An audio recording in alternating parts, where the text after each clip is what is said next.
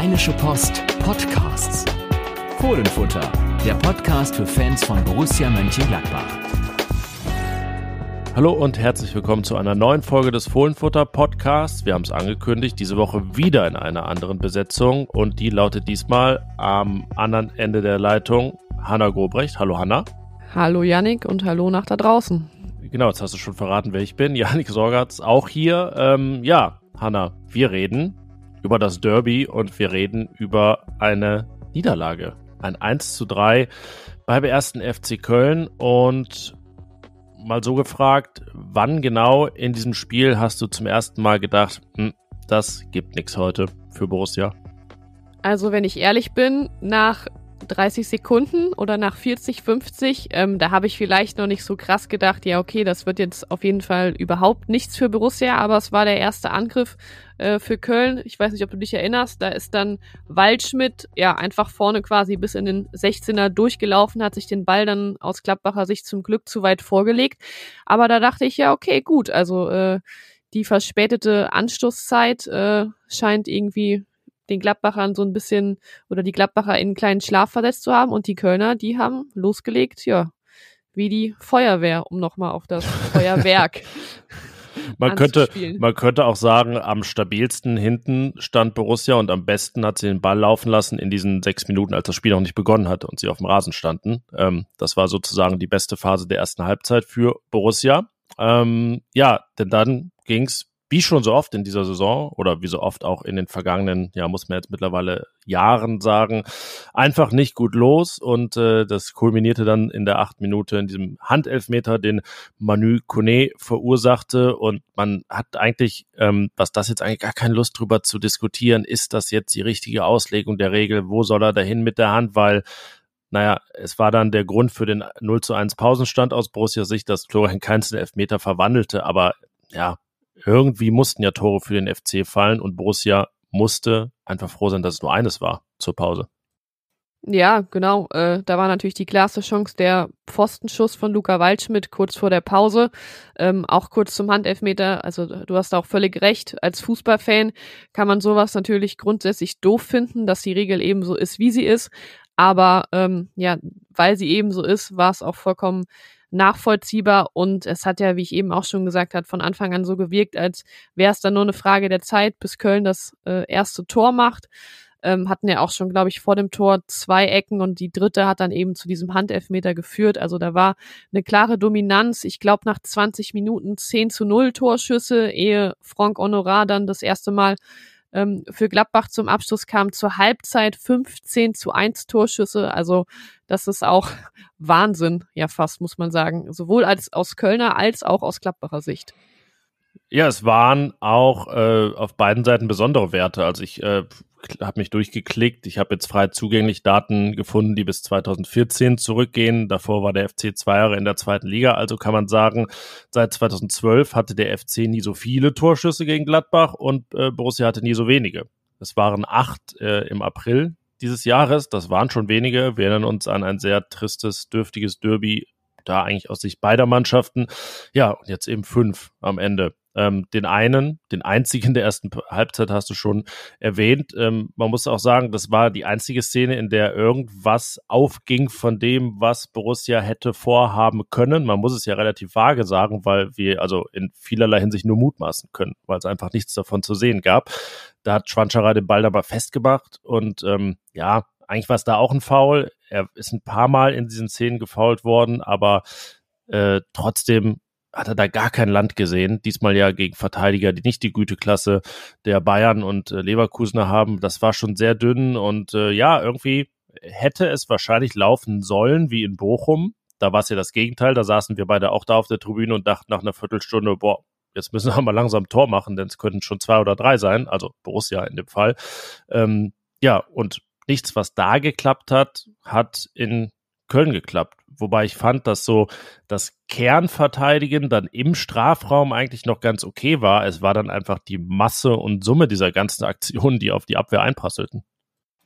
Ja, also Köln war vor allem dann, ähm, wenn man jetzt mal auf ihr Abwehrverhalten und auch das im, im Mittelfeld, dieses Aktivsein, äh, wie du gerade schon gesagt hast, Schwanscherer wirklich ab der ersten Minute konsequent, konsequent stören, ihm ähm, da äh, Verzeihung, wenn ich jetzt den Ausdruck verwende, aber ihm da einfach so richtig auf den Sack zu gehen. Also ich glaube, der hatte nach 15 Minuten schon aber so gar keinen Bock mehr auf dieses Spiel, weil äh, Chabot eben da immer mit seinem Körper so am Rande des Erlaubten, manchmal auch ein bisschen drüber war, aber damit eben nun mal äh, den Ton gesetzt hat.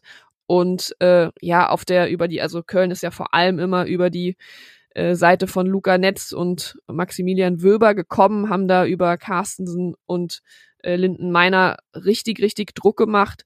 Und das waren halt dann so diese, diese Positionen, wo sie sich so dieser Überlegenheit gespielt haben. Wie du dann gesagt hast, gerade auch hohe Bälle ähm, haben Friedrich, Elvedi, Wöber oft klären können, aber darüber hinaus, also weiter, weiter vorne hatte Gladbach halt null Zugriff aufs Spiel. Es gab in der ersten Halbzeit, hattest du nie das Gefühl, jetzt hast du mal eine Ruhephase, jetzt hast du mal eine längere Ballbesitzphase. Das war ja wirklich einfach, also Gladbach ist dem Geschehen da ja komplett hinterhergelaufen. Da kann man auch niemanden irgendwie ähm, positiv äh, hervorheben im Endeffekt. Genau, also die stabilsten, die Innenverteidiger, aber die sind nicht hinterhergelaufen, die standen ja meistens hinten drin, ähm, notgedrungen. Deswegen ging das nicht anders. Ähm, ich habe mich gefragt, also sowohl während der ersten Hälfte als auch dann jetzt äh, heute am Montag, am Tag danach, hätte Gerardo Seoane schon früher wechseln können, müssen, umstellen. Er hat ja dann zur Pause gemacht, hat Rocco Reitz gebracht für Florian Neuhaus und Joe Skelly für Luca Netz. Ähm, so ist dann aus dem 3-4-2-1, das es war, äh, gegen Köln, kein richtiges 3-5-2, sondern eher dieses, ähm, ja, diese 2-1er-Formation da vorne. Daraus ist dann ein, ja, 4-3-3 geworden. Was war es am Ende? Schwer zu erkennen manchmal auch. ähm, aber auf jeden Fall äh, ganz klar umgestellt. Hättest du das vielleicht schon früher gemacht?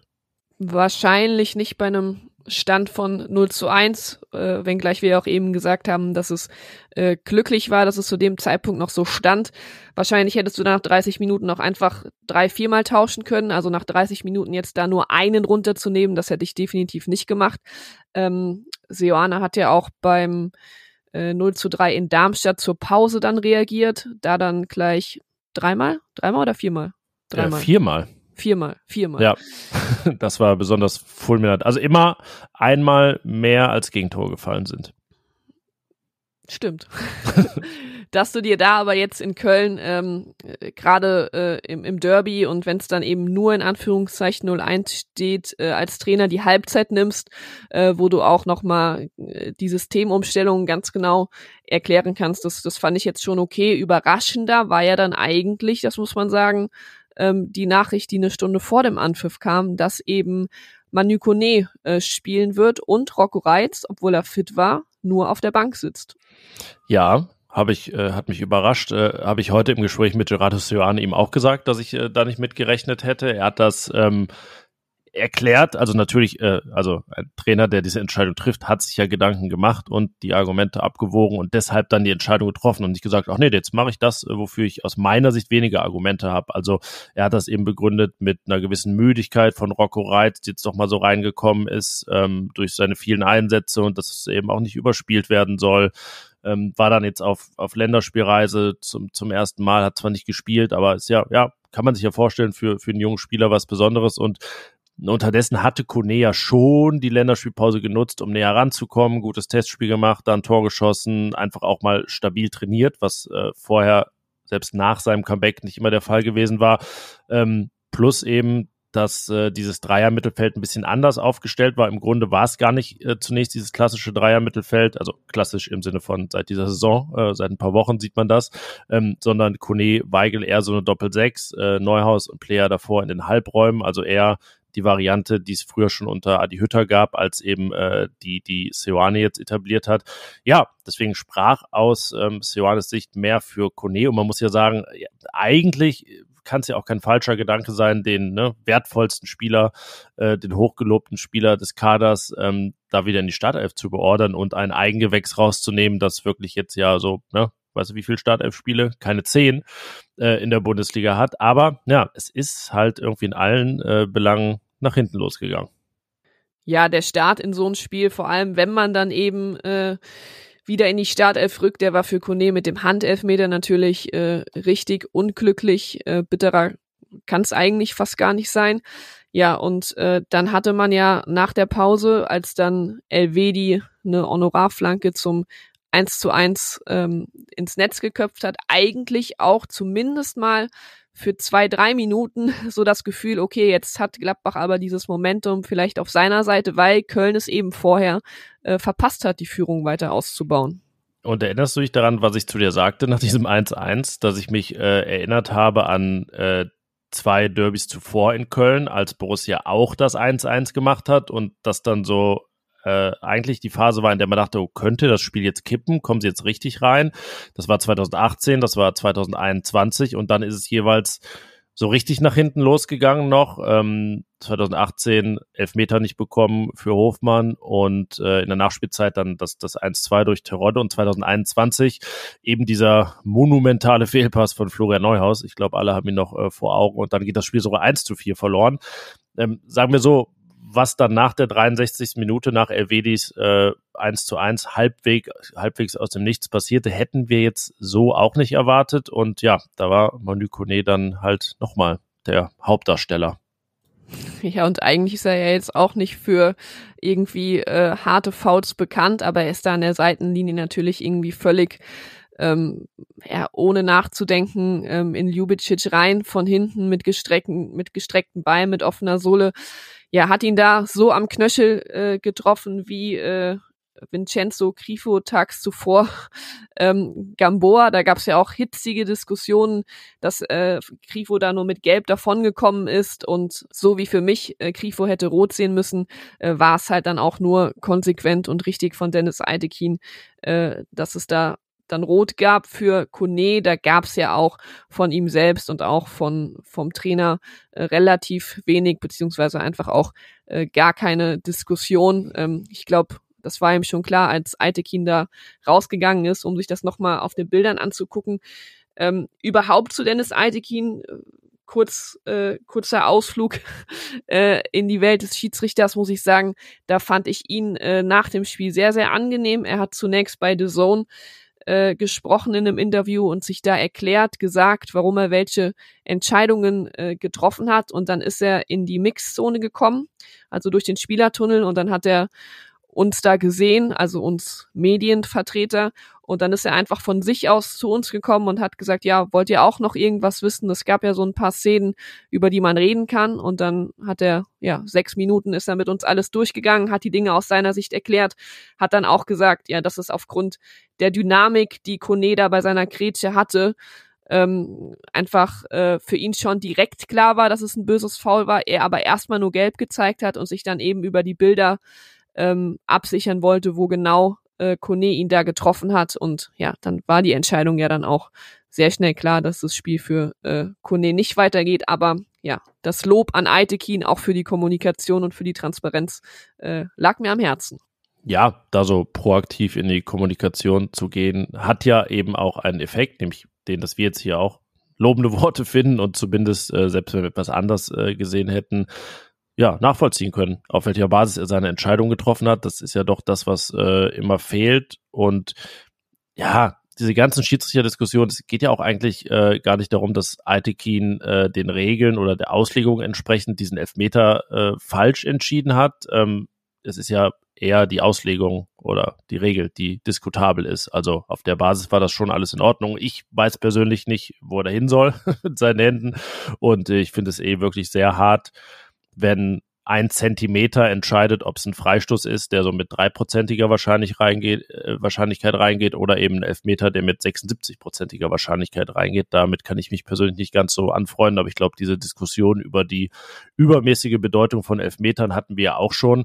Ja, und diese Rot-Diskussion, die Sonntag ja gar nicht geführt wurde, wurde ja auch nur Samstag sehr hitzig geführt, ähm, weil da eben die Kommunikation äh, seitens des DFB unglücklich war. Schiedsrichtersprecher Alex Feuerherd, früher Colinas Erben, äh, hat sich da geäußert, ist da äh, richtig in Streit mit Didi Hamann geraten. Also Didi Hamann war vor allen Dingen in Rage bei Sky. Ähm, ja, und zuletzt war ja die Auslegung bei diesen, diesen Dingern auf den Knöchel auch sehr eindeutig. Es war jetzt eher überraschend halt, dass Grifo nicht die rote Karte gesehen hat, weil es die zuletzt immer gab. Und ja, der Fall Kone dann sowieso einer der eindeutigeren. Ähm, ja, und tatsächlich sollte es dann so sein, dass äh, Aitekins Entscheidungen nochmal wichtig sind. Ähm, es gab noch einen Elfmeter. Kone das war das Gute für ihn, konnte nicht mehr daran beteiligt sein. Dafür hat sich aber Moritz Nikolas, das muss man sagen, doch seinen ersten Patzer geleistet, seit er jetzt Stammtorwart als Omlin-Vertreter ist.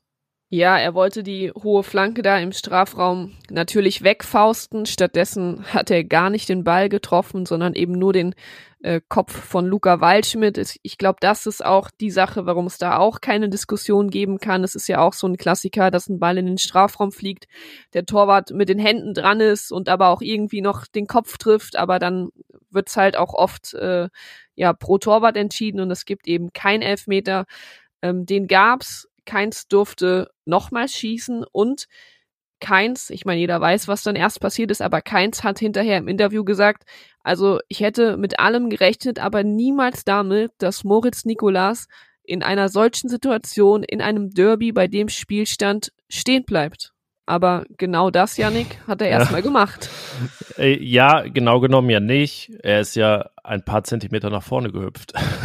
Stimmt. Also, wenn er komplett stehen geblieben wäre, dann wäre alles okay gewesen. Ähm, ja, also Keins meinte natürlich nicht in die Ecke springt. Ähm, das hat Nikolas wirklich nicht gemacht und ähm, hab da heute auch äh, mit Leuten drüber gesprochen und irgendwie, glaube ich, war es bei Nikolas so eine Art Vorfreude. Er, er wusste ja halt in dem Moment, in dem Keins äh, abschließt, ahnt oder er ahnte ja, dass er in die Mitte schießt, deswegen ist er halt stehen geblieben und dann konnte er es irgendwie nicht mehr erwarten, diesen Ball abzugreifen, ist ihm da so ein bisschen entgegengehüpft, also es war so eine Art äh, fehlende Impulskontrolle ähm, bei Nikolas und ja, dann kann man darüber diskutieren, wie werden hier die Möglichkeiten der Torhüter beschnitten, überhaupt was auszurichten bei Elfmetern. Aber die Regel ist eben so, dass noch Kontakt zur Linie da sein muss. Und äh, ja, das war eben nicht der Fall und deswegen musste der Elfmeter wiederholt werden.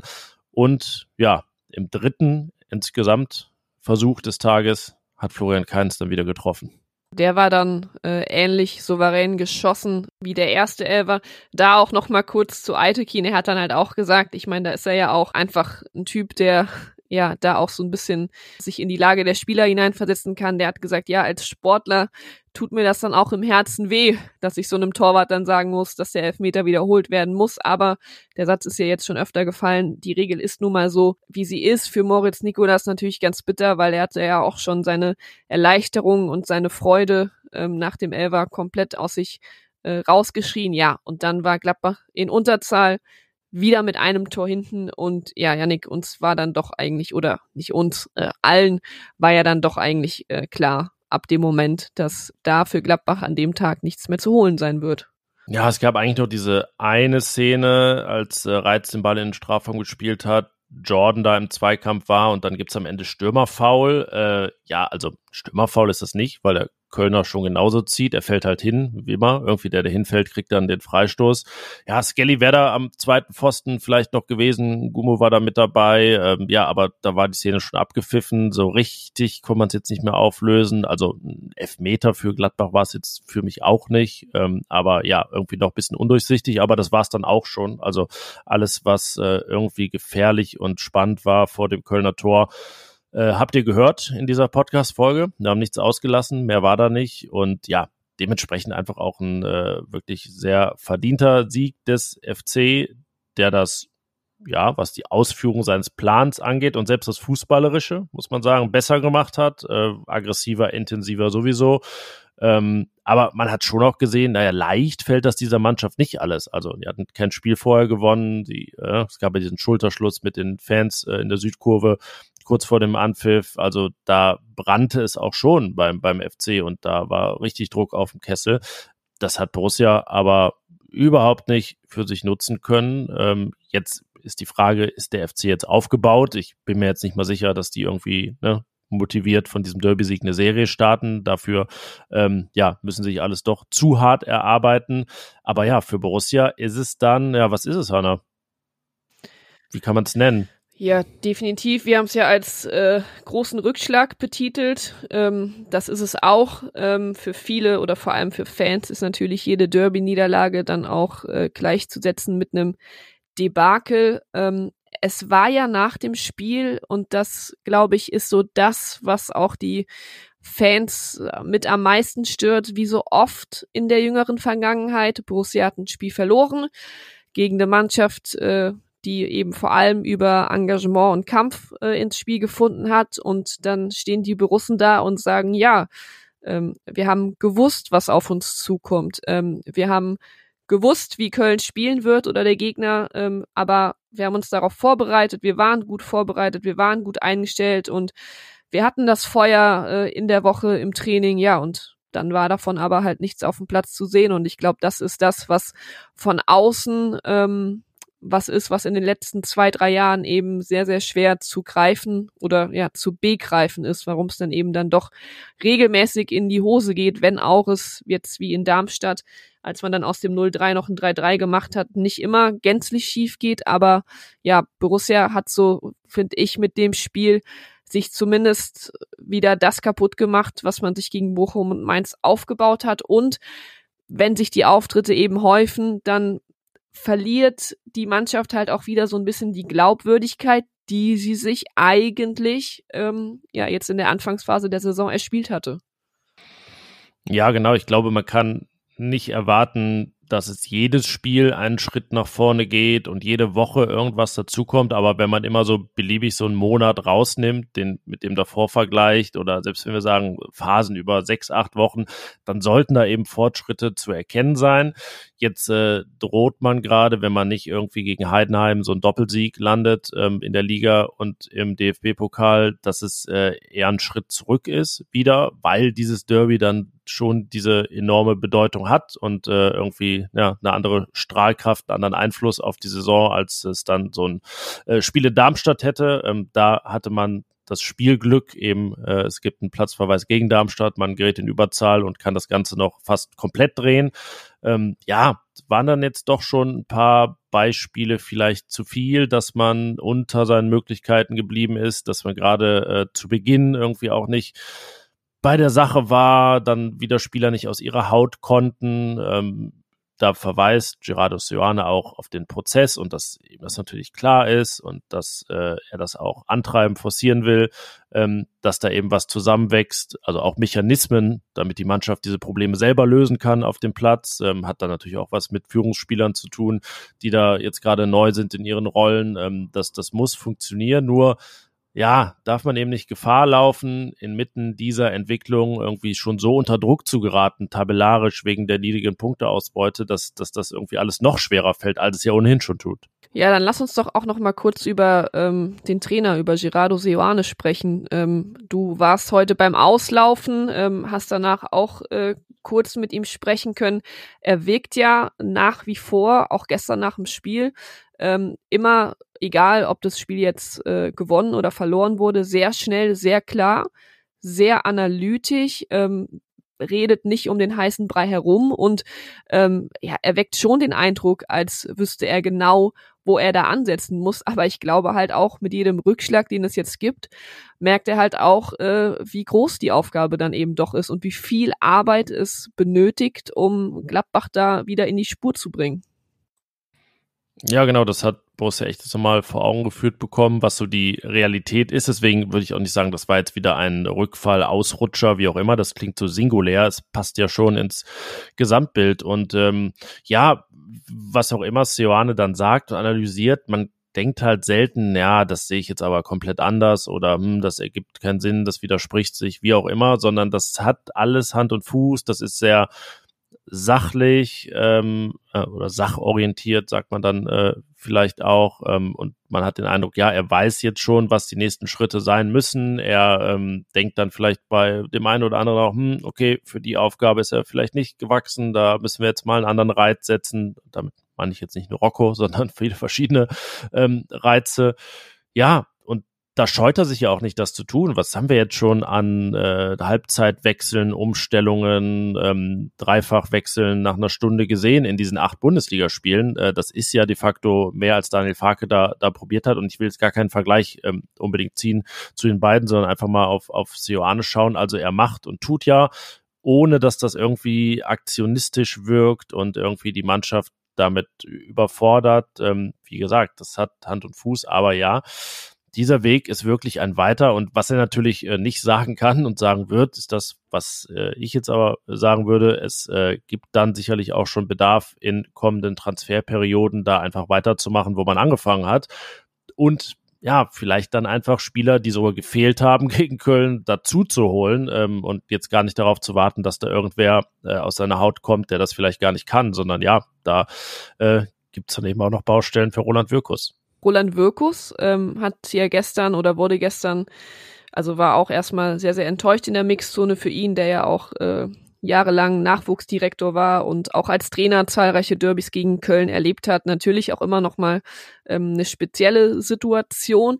Er hat sich aber nach dem Spiel mh, hm, er nicht geweigert, also ihm wurde die Frage gestellt, ob er denn äh, Gladbach jetzt im Abstiegskampf sieht. Da hat er äh, also er hat weder Ja noch Nein gesagt, aber er hat dann so ein bisschen die Situation erklärt und gesagt, ja, wir befinden uns halt mit ganz vielen anderen Mannschaften in der unteren Tabellenhälfte und Abstiegskampf, das ist dann frühestens nach der Winterpause, wo ja sich die Frage stellt, ähm, kann er das so sagen? Ähm, sollte man als Borussia-Verantwortlicher das Wort Abstiegskampf einfach äh, soweit es geht äh, vermeiden oder ist Borussia dann eben jetzt doch schon mittendrin oder voll dabei oder wie auch immer. Ja, man hat schon ja aufgrund der Punktesituation da unten und wie geballt das alles ist, die Chance dann einfach mal mit zwei Siegen schon sich ganz gut zu lösen und so eine Art Polster wahrscheinlich sich zu erschaffen. Deswegen wäre so ein Derby-Sieg auch verdammt wichtig gewesen. Ne? Dann wäre man jetzt Zehnter, dann wären es äh, fünf Punkte Vorsprung auf Platz 16 und äh, ich rechne gerade mal sieben Punkte auf Platz 17. Also eben ne einiges. Jetzt ist das alles deutlich dünner. Ähm, ja, ich sag mal so, man es ist ein Spagat. Natürlich ist dieser Verweis auf den Prozess okay, aber es werden halt jedes Wochenende drei Punkte vergeben und von den 28, die bis, äh, nee, 24, die bislang vergeben wurden, hat Borussia sechs geholt. Das ist ein bisschen wenig. Das sind schon ziemlich viele, ähm, die weg sind. Und äh, man kann ja auch nicht sich darauf verlassen, dass äh, man irgendwie Weihnachten mit 13 Punkten aus 16 Spielen dasteht und dann auf jeden Fall 27 holt noch im neuen Jahr. Ähm, das kann passieren, aber es dann auch schaffen zu müssen, ja, das könnte sportlich werden.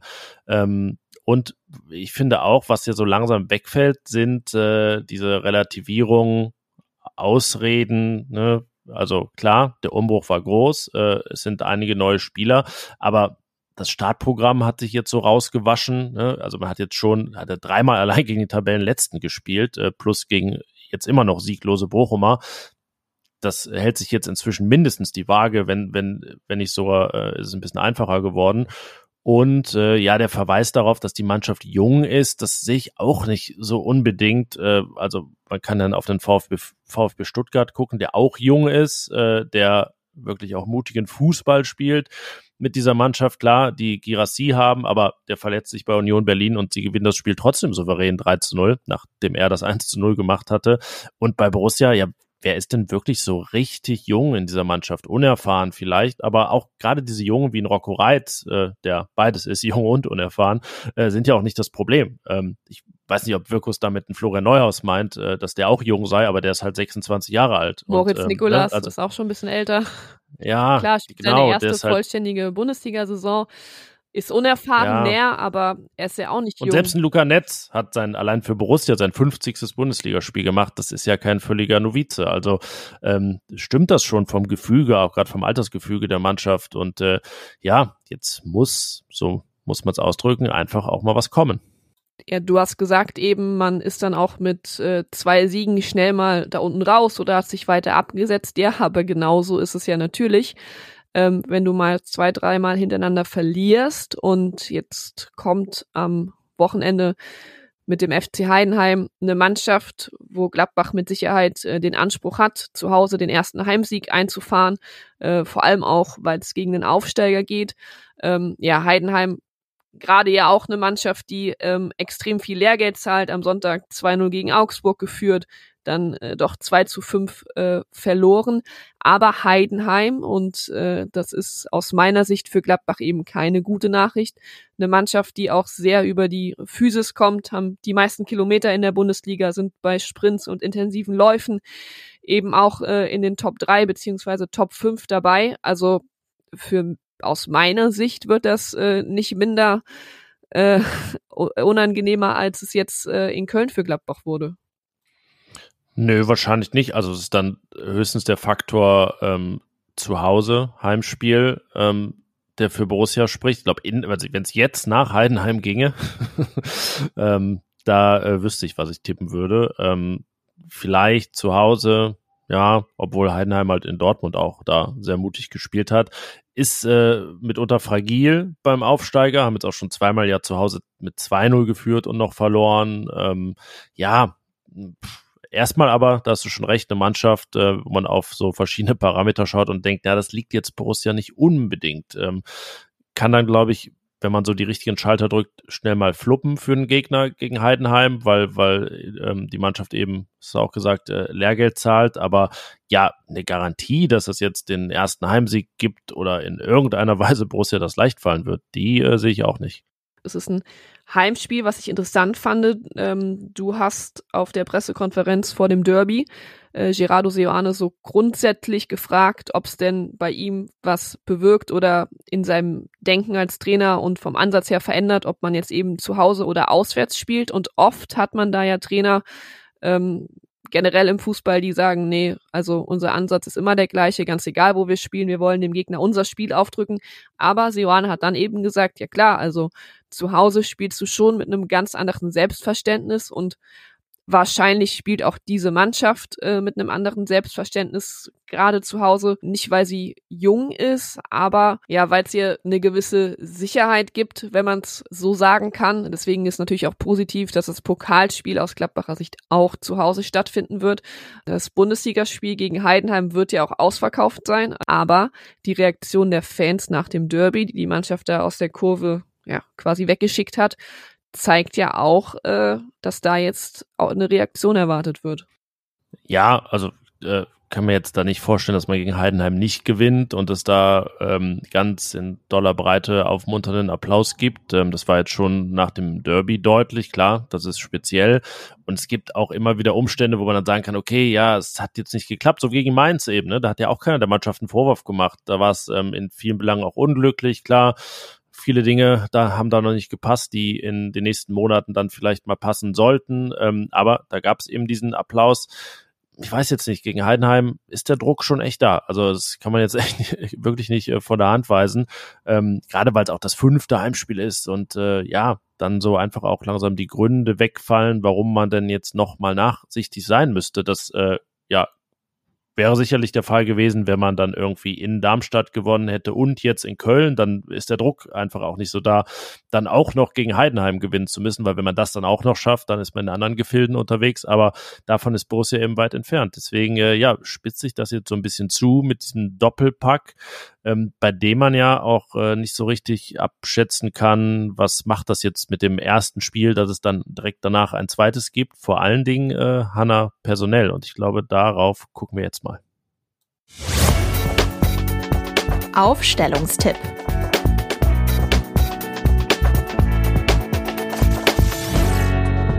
Ja, dass Moritz Nikolas trotz seines Patzers wieder äh, im Tor steht, das ist klar. Interessanter wird ja dann, was da vor ihm in der Dreierkette passiert. Also Elvedi und Wöber sind natürlich auch gesetzt. Nun ist die Frage, äh, wird Ko Itakura bis Samstag fit? Und wenn ja, wird er dann Marvin Friedrich ersetzen?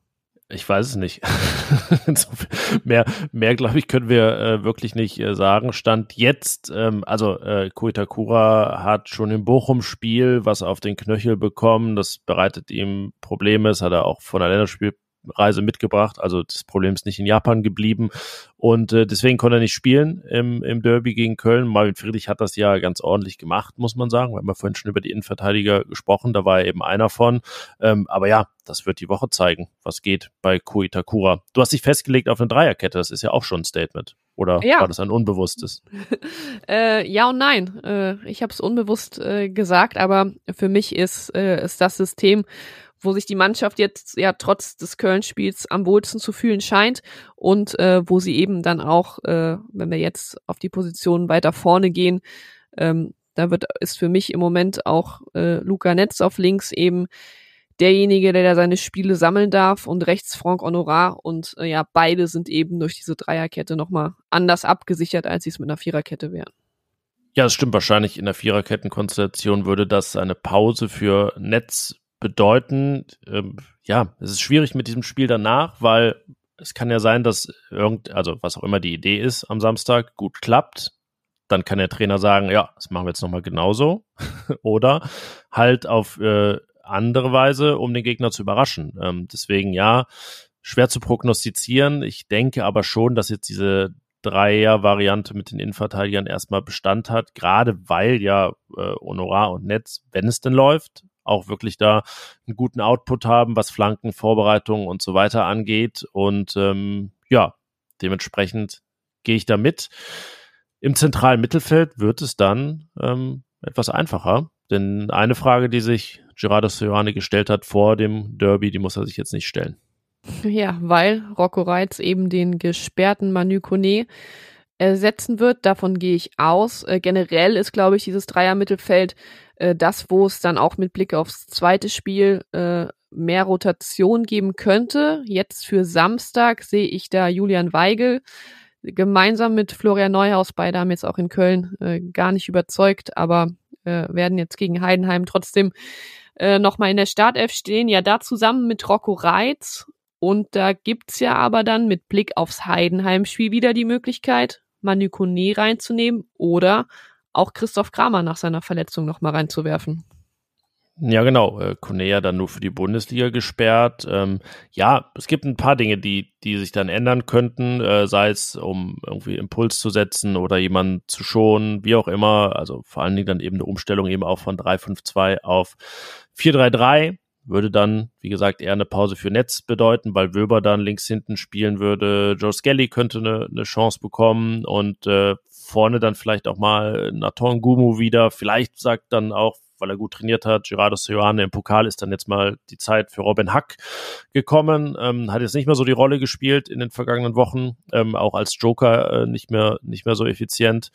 Ja, da gibt's schon Optionen. Honorar kann dann auch mal wieder weiter nach vorne rücken. Und Hanna ganz im Sturmzentrum hm, fällt es mir jetzt auch schwer, mich festzulegen fürs Bundesligaspiel am Samstag. Äh, das würde ich nahezu auf 50-50 taxieren.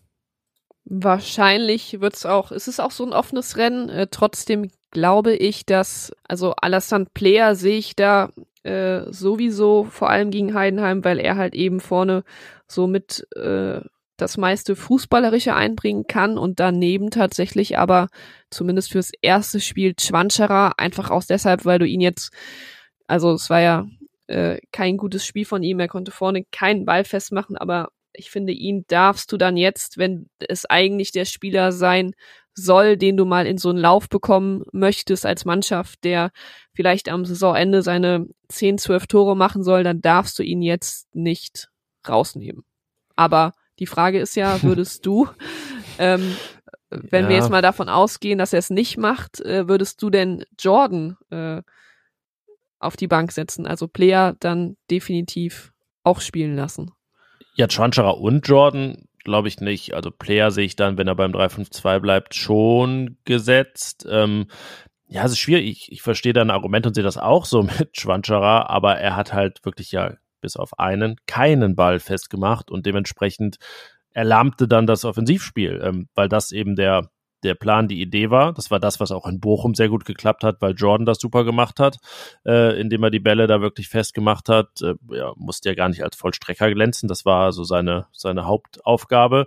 Ähm, ja, ist schon eine interessante Abwägung. Ähm, also, ich sag mal so, wenn Sioana das Gefühl hat, die Wahrscheinlichkeit, das Spiel zu gewinnen, steigert sich, indem er Jordan bringt, dann sollte und wird er es wohl auch machen. Ähm, ja, aber das ist, äh, deswegen sage ich auch, also wirklich 50-50 und ähm, wenn du mich jetzt heute zwingst, eine Entscheidung zu treffen, würde ich sagen, ja, dann doch vielleicht Jordan, obwohl ich natürlich auch daran glaube, dass Schwanscherer Borussia ähm, langfristig weiterhilft. Ja, ich würde dir jetzt natürlich auch widersprechen, äh, wenn, äh, wenn es, wenn ich es für angebracht hielte, das weißt du, aber ich verstehe halt jetzt auch deine Argumentation. Also ich sehe es natürlich auch so, dass Jordan derjenige der beiden ist, der da eben ähm, ich meine, Chwanchara bringt ja von der Statur her, von der Körpergröße äh, nicht weniger mit, aber eben dieses kräftige, dieses Kraftpaket, das sich mit dem Rücken in den Gegner lehnen, das kriegt äh, Jordan dann eben doch besser hin und den Ball dann abzuschirmen. Es ist interessant. Ähm, es ist äh, egal, was wir hier sagen. Ähm, Seoane wird sich davon natürlich nicht beeinflussen lassen. Das soll er auch gar nicht. Wir werden sehen, wie er seine Entscheidung treffen wird. Vielleicht ist es auch wieder dann aus dem Bauch heraus. Auch das äh, passiert ja oft im Fußball. Ähm, jetzt ist natürlich die Frage, was tippst du denn für Samstag vom Ergebnis her? Oh ja, gute Frage. Du siehst, ich kann sie nicht so leicht beantworten. Ähm, ich tippe ein 2 zu 2. So irgendwie als Best-of von allem, was wir von beiden Mannschaften bisher gesehen haben. Ähm, Borussia gerät irgendwann mal in Rückstand in diesem Spiel.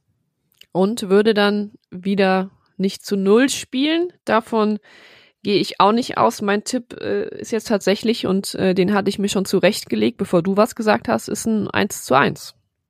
Ja, das ist okay. Darf man auch. Tippen wir dann auch noch das Pokalspiel, was natürlich sehr, sehr schwierig ist, finde ich, ohne das erste Spiel irgendwie ja, gesehen zu haben. Aber wir gehen jetzt dann beide, sag ich mal, bei unserem Tipp davon aus, dass wir mit unserem ersten komplett recht gehabt haben. Und ja, ne, überlegen dann, es gäbe am Montag eine Folge. Es gibt erst nach dem Pokalspiel eine, am nächsten Mittwoch dann, also Mittwoch, den 1.11., so, diesen Mittwoch. Ähm, ja, und das mache ich jetzt und sage äh, auf der Grundlage, dass Borussia 3 zu 1 gewinnt, der Pokal. Nach 90 Minuten? Ja. Okay, mein Tipp wäre, es wird ein bisschen spektakulärer, äh, aber Gladbach würde 4 zu 2 nach Verlängerung gewinnen. Oh, okay, 2-2 nach regulärer Spielzeit oder 0-0? 2-2. Äh, okay, ja, das, äh, meistens vergessen wir es aufzudröseln, was wir getippt haben. Du kannst mich jetzt auch fragen, was ich fürs Derby getippt habe. Ich weiß es wirklich nicht mehr. Ähm, ist jetzt auch schon ein bisschen her, dass ich das mit Thomas Grulke aufgenommen habe. Aber äh, fest steht, es äh, wird eine spannende und eben auch sehr spezielle Woche bei Borussia. Ähm, werden wir uns auch nochmal angucken, wann es das denn mal gab. Diese Doppelpacks und äh, also in der äh, DFB-Pokalliga, bei anderen Mannschaften kommt es ja eigentlich irgendwie jedes Jahr vor, aber dann so innerhalb von drei Tagen, beide Male auch im selben Stadion, ist schon speziell. Ähm, ja, wir begleiten das in bewährter Manier. Hanna, ähm, die Stimmung ist jetzt nicht so rosig bei Borussia diese Woche, aber es geht halt weiter, ne? Und äh, damit nächste Woche dann mal wieder hier Stammbesetzung mit Carsten und mir. Der kommt zurück aus dem Urlaub und äh, ja, du hast dann Urlaub nächste Woche. Seid ihr auch gegönnt? Danke. Ich werde mir das Ganze dann vielleicht im Fernsehen anschauen. Vielleicht auch ja. nicht. Mal schauen. Mal gucken, wie es läuft. Also, ähm, ja, viel Derby-Aufarbeitung hier, Runde 45 Minuten. Und ja, danke fürs Zuhören. Wir, ach so, Eigenwerbung kann man am Ende noch machen. Wer, wer durchgehalten hat bis zum Ende, bekommt noch ein bisschen Eigenwerbung. Ihr kennt vielleicht unseren WhatsApp-Channel schon.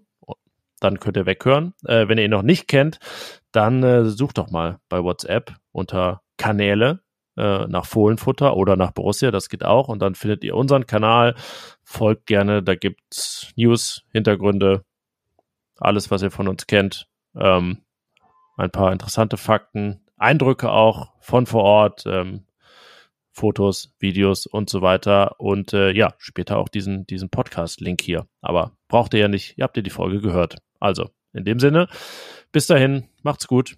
Tschüss. Mehr bei uns im Netz www.rp-online.de